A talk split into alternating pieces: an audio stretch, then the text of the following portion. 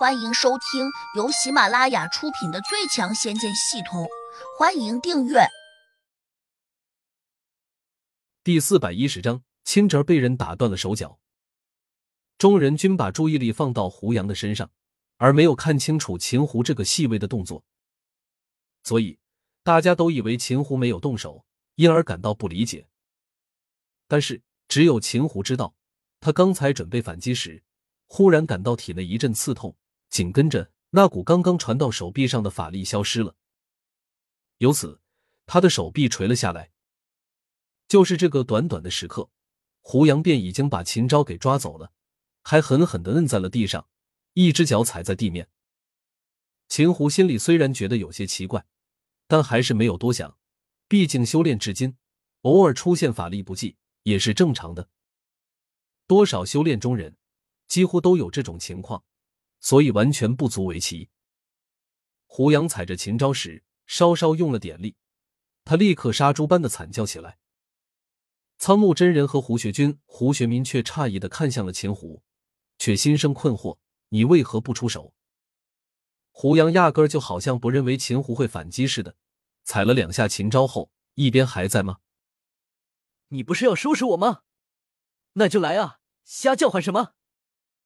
秦昭怒道。你再对我无礼，我叔叔会让你死的很难看。是吗？我不相信。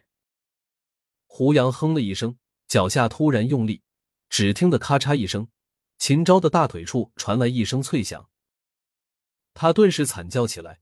众人均瞪大了眼睛，发现秦昭的腿骨明显不在一条直线上，这说明他的腿骨断了。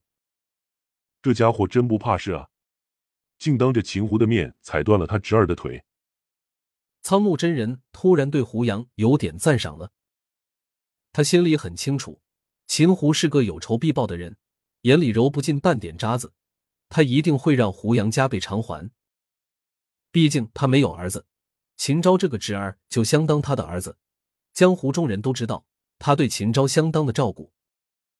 可是众人却惊奇的看见，秦胡脸色有些赤红。眼里露出了惶恐不安的神色，双手紧紧的握着拳头，但却又没有要冲上来打胡杨的意思。叔叔，你怎么还不出手啊？秦昭带着哭腔叫道：“我。”秦胡张了张嘴，依旧没有说出个理由来。叔叔，这可不是你平时的性格啊！秦昭躺在地上，痛苦的望着秦胡。胡杨冷道：“秦昭。”你给我闭嘴！再敢嚷嚷，我就踩断你另一条腿！你敢？秦昭恼怒的吼道：“我叔叔马上就会把你碎尸万段啊！”他的话还没有说完，便又惨叫了一声，同时一个骨头断裂的声音响起。胡学军和胡学民有些胆战心惊的看见胡杨的脚踩在了秦昭另一条腿上，看这情形，他这条腿骨又断了。胡杨。你先住手！胡学民忍不住叫了起来。他对秦胡也很了解，知道老家伙最终会报仇，而且多半会让胡杨受到比秦昭现在更可怕的痛苦。胡杨抬头，冷冷的看着他问：“我为什么要听你的？”说着，他的脚再次踩下，随着秦昭的又一次惨叫，大家看见秦昭的手臂竟也被胡杨给踩断了。小子！你太狠了！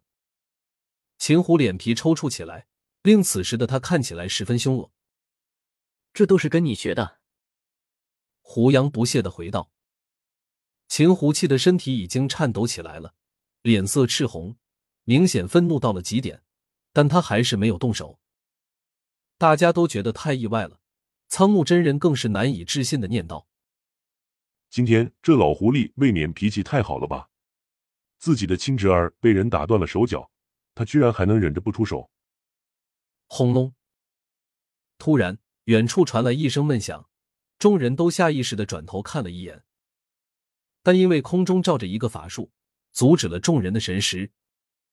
就在大家都有些纳闷的时候，胡杨却摇头说：“江哥真是脑子有问题，明明占据上风，单打独斗，他们根本就不是你的对手。”你居然和他们拼法力！苍木真人和胡学军、胡学民都听得有些莫名其妙，胡杨这话是什么意思？反观秦虎，他眼里却露出了一丝欣喜。只过了这么片刻功夫，大门突然被人撞开了，一个满身是血的老头冲了进来。众人都惊讶的转头看了过去，江阁，苍木真人首先认出了他。师傅，这帮混蛋太鸡贼了，他们开始让花大娘和我比拼法力，谁知道我刚刚和花大娘对上手掌时，天残门这四个混蛋就把法力合在一起，全部传给了花大娘。他大爷的，让我以一敌五，差一点就败了。江格进来后，根本没有看其他人，冲着胡杨就嚷了起来。胡杨眼神一凛，吐出两个字：“活该。”苍木真人却看呆了。江格，你叫谁师傅？江格瞪他一眼，指了下胡杨说：“难道你没有长眼睛？他只是个毛头小子，你竟然叫他师傅，你是不是脑子出毛病了？”苍木真人皱眉说。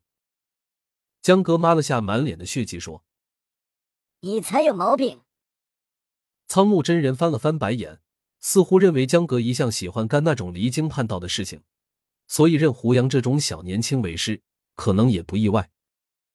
胡学民却好奇的问苍木真人：“这位大师功力很高吗？”苍木真人沉声说：“胡老板，看来你还是有些孤陋寡闻。江格在修真界。”也算得上是个不朽的传说，辈分很高，功力尤其厉害。如若单打独斗，我绝对不是他的对手。胡学民和胡学军都瞪大了眼睛，不约而同的问：“既然他这么厉害，为什么要叫胡杨为师傅？”苍木真人皱眉说：“可能他脑子里面哪根弦搭错了吧？”你才搭错了弦，苍木，你才是老糊涂。我师父法力无边，又是天上神仙转世下凡，我认他为师傅，这是天经地义的事情。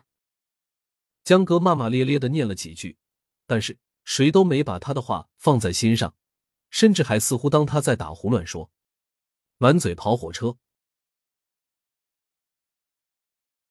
本集已播讲完毕，请订阅专辑，下集精彩继续。